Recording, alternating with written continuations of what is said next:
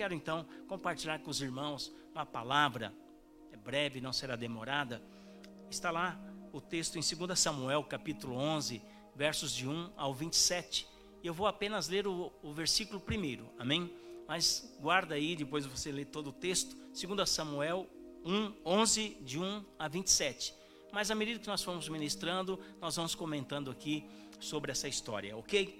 2 Samuel 11, 1 diz assim: Decorrido um ano, no tempo em que os reis costumam sair para a guerra, enviou Davi a Joabe e seus servos, com ele e a todo Israel, que destruíram os filhos de Amon e sitiaram Rabá. Porém Davi ficou em Jerusalém. Amém. Irmãos, a Bíblia diz que o Senhor nos fez primeiramente reis e sacerdotes. Amém? Você é sacerdote do Senhor, você foi feito rei e sacerdote. Aleluia. E o lugar do rei, na verdade, é, é na guerra. Lugar de rei é na guerra. No tempo de Davi, o que acontecia? Esse era o costume dos reis, de saírem à guerra, de realmente estar na guerra. O versículo 1 diz: Decorrido um ano, no tempo em que os reis costumam sair para a guerra, enviou Davi a Joabe e seus servos com ele, e a todo Israel, que destruíram os filhos de Amon e sitiaram Rabá, porém Davi ficou em Jerusalém. E o versículo 27, na parte B, diz assim: Porém, isto que Davi fizera foi mal aos olhos do Senhor. Então veja, o texto fala que aqui de um rei que experimentou né? Davi experimentou o fracasso, ele experimentou a ruína, ele é, viu a derrota, por quê? Porque ele ficou em casa no dia errado. Pois naquele tempo era costume dos reis, irmãos, ali saírem à guerra. Davi então, ele foi ungido por Deus como rei de Israel e ele estava fazendo um grande reinado, de fato, um grande reinado. Ele estava expandindo o território de Israel. Onde ele punha a mão, prosperava. Deus fazia com, com que prosperasse. Ele era vitorioso é, ali em todas as guerras. Sempre ele saía à frente dos soldados. Ele nunca havia ficado em casa e mandado os soldados, ok? Ninguém questionava o fato de Davi aqui, é, de que ele foi um grande rei. Ninguém questiona. O leão não conseguiu derrotá-lo. Quando ele cuidava das ovelhas do seu pai, ele foi atacado por, por um leão, mas o leão não o derrotou. O urso também não conseguiu derrotá-lo. Ele venceu. Golias também não conseguiu ali derrotá-lo. Sabe qual foi a derrota de Davi? A derrota que ele enfrentou na vida foi o que? Foi motivada, presta atenção, foi motivada por algo muito comum nos dias de hoje. O que, que é isso? Chama-se indisposição indisposição. Ele estava indisposto. Então ele mandou Moabe e todo o exército para a guerra e ficou em casa. Então a única vez que Davi resolveu ficar em casa, a Bíblia diz que é ali que isso foi muito mal aos olhos de Deus. Versículo 27 diz que isso foi mal, o que ele fez foi mal diante dos olhos de Deus. Ficar em casa, irmãos, é uma bênção. é muito bom. Estar com a família é maravilhoso, mas em tempos de guerra, o lugar do rei é no campo de batalha, à frente do seu exército.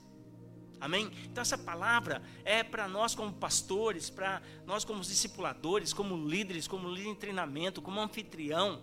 Amém? E eu sei que Deus vai levantar muitos líderes nesses dias nome de Jesus, porque nós vamos receber muita, muitas vidas aqui, vão vir voltar para o Senhor, e nós vamos precisar realmente de homens e mulheres que se levantem, porque já são reis, já são sacerdotes, para estar à frente desse exército que é a igreja do Senhor. Agora, mesmo que você seja um rei ativado, né, ficar em casa no dia errado pode comprometer o seu futuro e a sua história. Por isso que, é, a partir do exemplo de Davi, nós aprendemos que é muito perigoso ficar em casa no dia errado. E se você quer ficar fora de perigo, eu quero então aqui ensinar alguns princípios é, reais para você. Primeiro princípio: ande no compasso de sua igreja. Amém? Ande no compasso da sua igreja. Davi se tornou, de fato, um grande rei. Ele viveu num tempo muito especial, muito especial, onde quer que ele fosse, o Senhor o abençoava. Para cada guerra ele colecionava vitória. Ele tinha um histórico de bênção, de prosperidade, de coragem, de ousadia, de determinação ali. Davi inspirava a vida dos outros soldados com a sua braveza, com a sua disposição. Ele tinha disposição para a guerra. Seu reino estava crescendo, expandindo. É, é, Israel estava expandindo territorialmente falando. O exército estava muito motivado, o exército estava muito confiante no seu rei. Porque era alguém que era posicionado, alguém que estava no mesmo compasso. Mas a Bíblia nos informa que naquele tempo, que era costume dos reis saírem à guerra, se esse costume fosse hoje, ainda mantido nos dias de hoje, o presidente dos Estados Unidos, né, ele teria que estar à frente do exército na guerra do Oriente Médio. Se isso fosse um costume ainda hoje, né? Hoje não é mais costume dos governantes, eles ficam apenas recebendo os relatórios ou assistindo lá pelo, pelo, pelo vídeo, pelos vídeos lá que hoje a tecnologia permite, então eles não vão à guerra. Contudo, não era assim nos dias de Davi os costumes mudaram. Hoje mudaram, não é? Naquele tempo isso era muito importante. No entanto, o verso primeiro diz que Davi enviou Joabe e o seu exército e destruíram os filhos de Amon, porém Davi ficou em casa em Jerusalém. Eu quero chamar a sua atenção para esse porém na vida de Davi. Há um porém na vida de Davi e que tem se tornado um porém na vida de muitas pessoas hoje também. Há duas palavras hebraicas que são usadas por militares em Israel. A, a primeira palavra é Aharai. Aharai e a segunda palavra Kadima. A palavra Aharai significa eu vou na frente e vocês me seguem, eu sei o caminho, eu vou te levar à vitória. Porém, a outra palavra, kadima, significa o quê? Significa vão e eu vou ficar em casa. Eu vou ficar por aqui. Vocês vão que eu vou ficar por aqui, tá bom? Então, no tempo de Davi, era costume dos reis, então, ali é falarem, gritarem, montarem no seu cavalo e dizerem Aharai, né? E, e sair à frente do exército. Estar se colocando à frente do exército. Mas o texto diz que nesse dia Davi falou Kadima e ficou no palácio. Cadima, podem ir. Vai Joabe, vai com o exército. Cadima, pode ir, eu vou ficar. Irmãos, há maridos que na hora de irem para o culto, eles olham para a esposa e dizem: Cadima. E dizem: Pode ir que eu vou ficar em casa. Há pais que falam Cadima para os filhos e ficam em casa. Há líderes que falam Kadima e dizem para os seus liderados: vão para o culto. Talvez você não saiba, mas o grande erro do rei Davi foi sair do compasso ali em que estava andando a sua nação, e especificamente o seu exército. Esse foi o problema de Davi. O porém na vida de Davi foi esse: ele saiu do compasso do exército, da nação que estava conquistando. Ele quis tirar uma folga no tempo que não era para tirar folga, ok? E naquela época a nação era regida assim por tempos, dessa maneira. Havia um tempo designado para todas as coisas. Tinha o tempo para sair à guerra, tinha o tempo para afiar a espada, para preparar, preparar as armas para o combate, havia tempo para o treinamento, havia tempo de descansar, havia tempo de guerrear e também havia um tempo de repartir os despojos após a guerra ser vencida. O problema de Davi é que ele saiu do compasso, ele saiu do ritmo. Nós temos que guardar o ritmo da nossa igreja. Eles estavam fazendo a coisa certa, mas na hora errada. Sabe? Se você quer viver em, em vitória, se você quer viver em prosperidade, você precisa andar no compasso, na toada de todo o rebanho. Amém, amados? Aleluia. Isso significa o quê? Que se a igreja está em campanha de oração, você deve orar. Se a igreja está em campanha de jejum, você deve jejuar. Se a igreja está em tempo de comunhão, com passeios, né, com churrascos, pudim de leite, é verdade, você deve estar nessa comunhão também. Eu me lembro que tempos atrás, quando a gente ia para Goiânia lá nas conferências, ou nas, nas capacitações com o pastor Aloysio, e nós estávamos num descompasso com a videira lá de Goiânia. Nós estávamos em jejum aqui, chegavam lá e estavam todo mundo comendo. E a gente ficava olhando. Mas tinha vezes que a gente saía daqui comendo de tudo. Chegava lá e estava em jejum.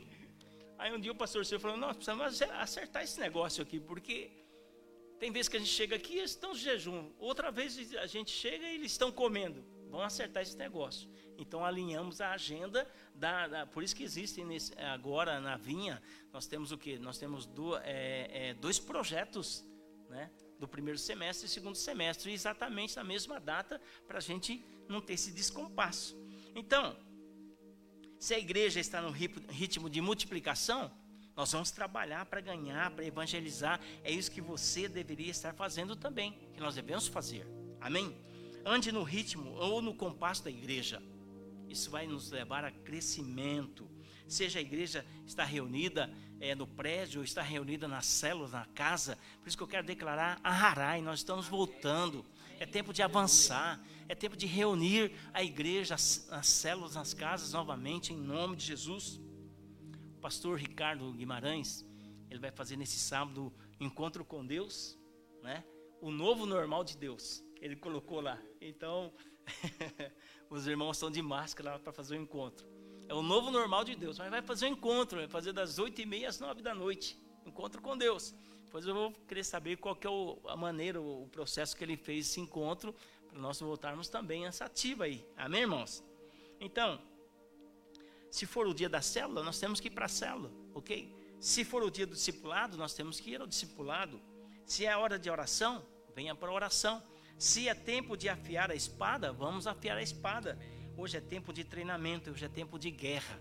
Amém, irmãos? Por isso, é o seu sucesso nesse tempo depende de você estar ou não no compasso da igreja. Amém? Aleluia. Glórias ao Senhor. Segunda coisa que nós podemos aprender aqui com é, essa, essa história que aconteceu com o rei Davi é que em tempo de guerra não se distraia. Não se distraia. No versículo 2, o que, que diz lá? Uma tarde, uma tarde levantou-se Davi do seu leito. Irmãos, para levantar de tarde, trazendo para os nossos dias hoje, para levantar de tarde é alguém que trabalha de horário. Alguém que deu plantão a noite toda. Chegou às seis da manhã, então tudo bem ele acordar, né, acordar à tarde. E aqui diz que uma tarde levantou-se Davi do seu leito. Já começou errado, uma tarde. Então quem acorda de tarde é quem está plantão, quem né, tem que ficar vigiando, alguma coisa assim. Então o exército estava na batalha ali, e guerreando, e à tarde o rei estava fazendo o quê? Ele estava em casa, ele estava dormindo, ele estava deitado no seu leito. É, eu não conheço uma pessoa próspera e bem-sucedida, irmãos, que passa a tarde dormindo. Não existe. A cama tem sido um grande tropeço na vida de muitas pessoas. Domingo nós falamos sobre que é fé para todos os momentos. Nós ministramos a palavra e nós vimos lá três tipos de fé: a fé para salvação, que fala do leproso, né? Nós temos que ter salvação, temos que nos é, ter um encontro com Jesus, entregar nossa vida para o Senhor Jesus. Nós falamos ali da fé para o dia a dia, que é a fé do centurião, né, para a necessidade, aquele momento que você vai recorrer ao Senhor. E também tem a fé é, para servir ao Senhor, a fé para o ministério, a fé para o seu chamado. E ali fala aponta para quem? Para a sogra de Pedro. Ela estava febril, e ali Jesus pegou ela pela mão e ela foi imediatamente curada. E a Bíblia diz que em seguida ela não foi visitar a vizinha, não foi no shopping de Mauá que abriu segunda-feira. Não, ela foi, ela foi servir o Senhor. Amém? Então esse é o tempo de nós estarmos o que? Nos levantando. A febre passou. A febre passou. Se não passou totalmente, já está terminando. E nós temos que ter esse coração realmente para servir ao Senhor em nome de Jesus. Amém? o livro de Provérbios fala sobre cinco coisas sérias sobre o sono. E uma das coisas mais sérias é que aqueles que amam o sono, a pobreza os alcançará. Ou seja, nós como liderança, se nós amamos o sono, nossas células, nosso ministério não vai avançar. Eu não estou dizendo que você jamais é, é, não possa dormir à tarde. Não há problema, não é? Mas você não deveria estar dormindo enquanto o exército está na guerra. Aleluia. Isso o que, que é? É distração. E isso vai trazer o que? Consequências. O versículo 2 continua dizendo: passeando no terraço de sua casa. Uma tarde levantou-se do seu leito e começou a passear ali é, no terraço da sua casa. Então observe que Davi ele não apenas estava fora do compasso, como totalmente distraído. Este é outro problema sério. Pessoas resolvem passear em tempos de guerra. Tempos de guerra. Não há nada de errado em fazer um passeio. Não há problema. Mas não pode ser em tempos de batalhas, de campanhas. Não pode ser. Não marque outro compromisso paralelo às atividades que envolvem o seu serviço a Deus. Ultimamente a gente tem visto né, aniversários das 17 horas, no domingo. Né, casamentos à tarde também. Ou seja, está fora do compasso. O domingo é o dia do Senhor, é o dia de nós estarmos celebrando ao Senhor. Sabe, no, no, no verão, as cidades litorâneas, muitos crentes têm o costume, a gente já viu isso aqui na Baixada Santista, por exemplo, que os cultos nessa época do verão é, é, é tipo 20 horas. Porque alegam que o pessoal tem que estar na praia trabalhando, e claro, é um direito, tem que trabalhar, mas muitos depois dizem que estão cansados e não vão ao culto. Mas está fora do, do, do, do compasso, está distraindo, né? E olha o que diz o versículo 2 ainda. E aí ele então, passeando no terraço, ele viu uma mulher tomando banho. É isso que acontece. Quando uma pessoa está distraída em tempos de guerra, o pecado a alcançará. O pecado sempre entra pelas janelas da alma, que são o que? Os nossos cinco sentidos naturais: a visão, a audição, o olfato, o paladar e o tato. Muitos, sabe, o encontram na praia, nos shoppings, na televisão, na internet, vários lugares. Davi foi no terraço. Tem muita gente perdendo a guerra porque porque está ficando em casa é, em dias que deveriam entrar na frente da batalha, guerreando com o seu exército. Amém? Davi se distraiu e veja o que aconteceu com ele. Porém, isto que Davi fizera foi mal aos olhos de Deus. Então, distração, isso não agrada o Senhor. Que nós possamos estar com os nossos olhos realmente voltados para a vontade do Senhor, em nome de Jesus. Terceira coisa que nós aprendemos aqui, terceira lição, seja fiel aos seus irmãos de batalha. Observe que o que diz o verso 5: A mulher concebeu e mandou dizer a Davi: Estou grávida. Então essa guerra não demorou uma semana, né, duas semanas, não, demorou alguns meses. Né, e Davi ali no palácio e, né, e cometeu pecado. E Betsaba ali mandou uma notícia ao rei: Estou grávida. Né? Ele perguntou: Você fez o teste? Quer dizer, um mês depois ele ficou sabendo.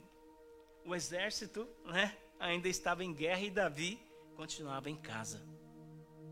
Ele podia, de repente, falar: Não, peraí, o meu exército está lá, eu vou até lá. Né?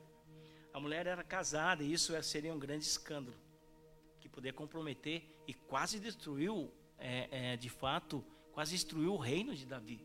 Quase que ele perdeu. Então, o rei muito inteligente, o que, que ele fez? Ele tomou as providências. Se você ler aí 2 Reis, é, é, é, 1 Samuel, 1 Samuel 11, dos versos 6 a 13, você vai ver o que aconteceu. Diz assim: Então enviou mensageiros, Davi enviou mensageiros a Joabe, dizendo: Manda-me Urias o Eteu. Joabe enviou Urias a Davi. Vindo, pois, Urias a Davi, perguntou esse como passava Joabe, como se achava o povo e como ia a guerra. Depois disse Davi a Urias: Desce a tua casa e lava os pés. Saindo Urias da casa, de, da casa real, logo se, se lhe seguiu um presente do rei. Porém Urias se deitou à porta da casa real com todos os seus, com todos os servos do Senhor, e não desceu para sua casa. Fizeram-no saber a Davi, dizendo: Urias não desceu à sua casa. Então disse Davi a Urias: Não vens tu de uma jornada, por que não descesse à tua casa? Respondeu Urias a Davi: A arca, Israel e Judá ficam em tendas. Joabe, meu senhor, e os seus servos e os servos do meu senhor estão acampados ao ar livre. E hei de eu entrar na minha casa para comer e beber e para me deitar com minha mulher? Tão certo como tu vives e como vive a tua alma, não farei tal coisa. Então disse Davi a Urias: Demora-te aqui ainda hoje, e amanhã te despedirei. Urias, pois, ficou em Jerusalém aquele dia e o seguinte.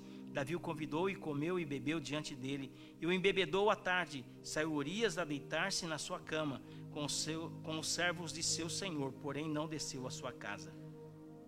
Irmãos, depois de tomar ali o relatório, o rei então ele ele ordenou que o soldado Urias ele fosse ali dormir em casa. Ainda enviou um presente, mas a atitude de Urias foi surpreendente, né? O rei chamou a atenção do soldado, mas veja o que Urias respondeu: A arca Israel e Judá ficam em tenda. Joabe, meu senhor, e os servos de meu senhor estão acampados ao ar livre. E hei de eu entrar na minha casa para comer e beber e me deitar com minha mulher? Tão certo como vives o e como vive a tua alma, não farei tal coisa. Então, o Davi, o rei Davi, ele fez uma tentativa aqui, uma nova tentativa. Objetivo dele qual era? É que ele dormisse com a esposa, para que ali ele pudesse ter motivos para dizer que o filho seria de Urias. Né? Olha a armadilha. Está só se enlaçando, só se comprometendo. Então o rei convidou ele novamente, embriagou, mas mesmo bêbado, ele não perdeu o foco. Então tem bêbado aí que fica falando que perdeu o foco, que não... olha, isso aqui bêbado não perdeu o foco, irmãos. Não perdeu a consciência de ser fiel aos irmãos de batalha e dormiu do lado de fora da casa. O que Urias nos ensina aqui? O que nós podemos aprender com Urias, o soldado? Então, é que ele teve uma atitude muito nobre aqui. Sabe, irmãos, uma igreja, um exército é como uma grande corrente onde cada membro é um elo dela. É um elo dessa corrente. A corrente é tão forte, tão forte quanto o seu elo mais fraco. Portanto, se um elo se parte, a corrente toda também. Nós aprendemos que quando nós vivemos em aliança, nós fazemos parte do que? Do mesmo corpo. O nosso compromisso com os irmãos é, nos impede de fazer muitas coisas erradas, ok? Quando surgir alguma oportunidade de aprontar alguma, lembre dos irmãos. Se tiver para pisar na coisa, lembra dos irmãos. Amém? Quando nós vivemos em comunidade, a atitude de uma única pessoa pode abençoar ou amaldiçoar todo o grupo. E nós podemos ver isso né, com a atitude lá de é, é, Acã. Por causa que Acã desobedeceu ele tomou ali do, dos tesouros de, ali de Jericó, que estava condenado, era para o Senhor. Ele levou toda a nação a sofrer. E ali Josué ele falou: não, não precisa de muitos soldados. A avaliação que foi feita. E mandaram 3 mil. E eles foram ali é, realmente surpreendidos e quase perderam ali, é, perderam muitas vidas, muitos soldados. Por conta de quê? Por conta de uma atitude de Acã que não seguiu a direção do Senhor. Portanto, como líder, você precisa ser exemplo em todas as coisas: submissão, de fidelidade, de serviço, desprendimento, sabe, da sua consagração, prosperidade. Sabemos que há bênçãos individuais e bênçãos corporativas, irmãos. Muitas vezes, sabe, a infidelidade de um pode afetar todo o corpo. Nós temos que ser fiel com o nosso tempo, com o nosso serviço, com a nossa entrega. Amém? Com todas as coisas. Amém? E nós podemos ver que de fato, quando nós estamos andando no mesmo compasso da igreja, nós estamos de fato realmente buscando realmente a, a vontade do Senhor. Nós não distraímos diante da situação, mas permanecemos fazendo parte de um exército. Amém? E para finalizar, quarto, quarta lição que nós aprendemos aqui é que na guerra quem não luta por nós luta contra nós. Esse é um fato. É tão triste essa parte aqui do rei Davi, da vida de Davi, Então o texto aqui é, de 14, 17 diz assim: Pela manhã, Davi escreveu uma carta a Joabe lhe mandou por mão de Urias. Urias não sabia que ele estava levando a, a sua própria sentença de morte. Né? Ele foi mensageiro da sua própria morte. Escreveu na carta dizendo: Ponde Urias na frente da maior força de peleja, da peleja, e deixai-o sozinho, para que seja ferido e morra. Tendo, pois, Joabe sitiado a cidade, pôs a Urias no lugar onde sabia que estavam homens valentes. Saindo os homens da cidade, pelejando com Joabe, caíram alguns do povo, dos servos de Davi, e morreu também Urias, o Eteu. Enfim, o plano de Davi foi bem sucedido. Ele conseguiu matar o seu soldado. Quem não luta por nós, luta contra nós. O rei mandou a sentença de morte do soldado Urias. Mandou colocar Urias na frente do campo de batalha, porque sabia que ali não tinha como escapar. Então veja o processo aqui na vida de Davi e observe se não é o mesmo processo que acontece na vida de muitos hoje. Primeiro lugar, primeiro Davi ficou em casa. Ele não se envolveu na guerra. A queda de muitos não começa exatamente ficando em casa ou é, é se eximindo da guerra sabe? Mas ficar em casa em tempos de guerra é um perigo. Segunda coisa que nós vemos, depois ele, ele distraiu, ele caiu em pecado e se tornou um peso. Se tornou um peso, um problema. Você sabe que quando todo crente que não vigia, ele cai. Temos que vigiar. E todo crente que cai em pecado se torna o quê? Um peso para a igreja. Traz um peso. É a questão é, da infidelidade também. O, o pecado ele acaba é, comprometendo o próprio corpo, não é verdade? Quanto mais pessoas em pecado na igreja, mais dificuldade a igreja tem para andar, porque é um peso. Terceira coisa, ele mandou matar o próprio soldado. Davi então chegou ao ponto de lutar contra o próprio exército. Ele lutou contra o seu próprio exército. Era para ele estar matando o soldado inimigo. Mas o que aconteceu? Ele estava matando o soldado mais fiel do seu exército, que provou isso, que mostrou isso quando ele foi chamado lá para o palácio. Ou seja, ele, sem perceber, passou para o lado do inimigo. Passou para o lado do inimigo. Jesus falou lá em Mateus capítulo 12, versículo 30 o seguinte: Quem não é por mim é contra mim, e quem comigo não ajunta, espalha. Irmãos, essa é uma grande verdade que muitos tentam ignorar nós estamos em guerra e não há neutralidade. Não, é, não há neutralidade. Ou você impunha a arma e parte para dentro do inimigo, para a guerra, ou você já está colaborando com o próprio inimigo. Você ficar passivo já está colaborando para com o inimigo. Traduzindo isso em palavras mais claras, eu diria que quem não trabalha, dá trabalho. É verdade, não é? Tem aquela história, criança não trabalha, mas dá trabalho. Mas é o que eu quero dizer é que quem não trabalha, dá trabalho. Eu lembro quando eu trabalhava na GM, lá na ferramentaria, eu, você pode observar lá, pastor Lincoln, o pastor Gilberto também tra, trabalha em, trabalhou em empresa, o pastor Regis, o pastor Milton, que o cara que está com o macacão mais sujo é o que menos trabalha. Porque ele encosta num negócio lá, suja a mão, Limpa. Limpa ali na roupa. É o que leva a fama. Esse trabalha. E não faz nada, o miserável. Agora, aquele que trabalha mesmo, que pega na massa, não se suja tanto. Essa é uma verdade. dá muito trabalho. e alguém que fica passivo, fica dormindo até tarde e tal, só dá trabalho. Não é verdade?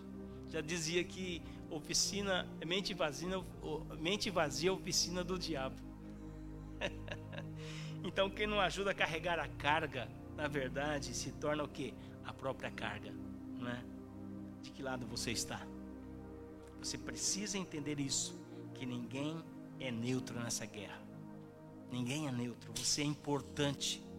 Você é importante. Você é, é, é fundamental. É necessário. Sabe? Você como pastor, como discipulador, como líder, como anfitrião, como líder de treinamento, como membro da célula, como membro da igreja. É importante, irmãos. É importante. Ou você está no campo de batalhas matando gigantes, ou está sendo um peso e matando os próprios irmãos. É forte, né? Muitas pessoas têm caído dessa maneira, desse jeito. Muitos se afastaram de Deus no dia em que deixaram de congregar ou quando abandonaram a liderança. Esses dias, é, foi ontem, uma irmã falou assim, pastor, é, uma irmã reclamou que tiraram ela do grupo. Eu falei, quem fala o nome? Aí falou o nome, oh meu Deus, afinal a culpa é minha ainda. e fui eu mesmo. Mas a pessoa não parece, não apareceu mais, não se envolveu mais. Então eu falei, só ter o nome aqui para quê? Não é verdade? Então, minha irmã, se estiver me assistindo, me perdoa, irmã, mas você é muito amada. Mas foi um choque de ordem para você voltar. Amém? Aleluia. Então, se você fica sem vir ao culto, você fica 15 dias sem congregar. Isso é muito grave. Muito grave. Você tem sido fonte de bênção na vida dos irmãos da igreja? Você é aquele que protege os irmãos ou aquele que fica esperando que ele caia no campo de batalha? Davi teve uma experiência amarga porque não vigiou. Ele saiu fora do compasso de seu povo, ele se envolveu nas distrações, ele passeou no terraço, ele caiu no pecado, ele foi infiel aos seus soldados que estavam guerreando, ele se tornou um peso. Ao invés de lutar contra o exército inimigo, ele lutou contra o seu próprio exército. Você já venceu muitas batalhas na sua vida. Eu creio, eu sei disso. E o diabo sabe que um homem consagrado, uma mulher consagrada, se tornam fortes ameaças contra o inferno. Por isso, a maneira de dele nos paralisar é usar as mesmas estratégias que ele usou com Davi quando ele abandonou o costume dos reis. Tirar você do compasso da igreja, distraí-lo com pecado, usar a vida do líder para pesar a vida dos liderados, quebrando a aliança entre nós. E no último estágio, colocar-nos um, um contra o outro, porque quando lutamos contra nós mesmos, perdemos o foco do verdadeiro inimigo. Ficar em casa sem se envolver nos desafios da igreja traz um peso espiritual. Irmãos, quando Davi venceu Golias, ele tinha saído de casa pela ordem de seu pai. Ele foi lá levar é, pão, levou vinho, queijo para os seus irmãos. Ele saiu de casa, o pai mandou ele sair de casa. Quando Davi caiu, ele saiu do campo de batalha e voltou para casa dormir. Quando ele venceu Golias, ele saiu de casa. Mas quando ele, é, na verdade, ele se distraiu, ele voltou, ele saiu do campo de batalha e foi para casa dormir. Essa foi a sua ruína. Quando ele foi para o campo de batalha, ele venceu o gigante. Campo de batalha, Deus luta por você e a bênção cobre a sua vida. Mas fora do campo de batalha, você se acomoda. Meu papel na sua vida agora é inquietar você, é não deixar você, em nome de Jesus, se acomodar. Por isso, aharai, é tempo de avançar, irmãos. É tempo de avançar. Sabe, a tentação é muito grande, mas no reino de Deus, ainda hoje, o lugar dos reis é no campo de guerra, no campo de batalha. Por isso, eu quero desafiar você sabe, assumir uma postura de um verdadeiro rei. Ajuste seu foco agora, em nome de Jesus. O inimigo nos afronta, sabe? Deus quer levantar a sua vida para quê? Para remover a afronta que está sobre o seu ministério, sobre a sua liderança, sobre a sua casa, sobre a sua vida, sobre os seus negócios. Deus quer fazer isso, em nome de Jesus. Eu estava vendo hoje, alguém colocou que lá na China, Parece que eles vão permitir que a igreja se reúna, desde que eles façam um pronunciamento exaltando o Xi Jinping, Xing Ling, que ele é o cara, que ele que resolveu a questão lá da, do vírus lá na, na China. Eles querem exaltar o homem lá. E eu sei que muitos chineses cristãos não vão submeter a isso. Já está acontecendo. Então, irmãos, quero declarar hoje inicia-se uma nova etapa na sua vida e na sua liderança. Quer seja é, essa liderança profissional, na sua casa, mas principalmente na igreja. Quero desafiar você a firmar uma forte aliança com Deus e também em torno do seu chamado profético que Deus tem para nós como igreja. Não abandone o costume dos reis. Entre na batalha, você também, em nome de Jesus. Amém? Aharai, é tempo de avançar em nome de Jesus. Aleluia. Quero desafiar toda a liderança, todos os irmãos, sabe, a se sentirem incomodados nesses dias. Eu sei que ainda há muito temor por conta do Covid-19, mas o Senhor tem nos guardado até aqui. O Senhor tem nos dado livramento até aqui. Sabe, eu, eu sinto isso, sabe, na minha própria vida. Deus tem me guardado, tem me protegido.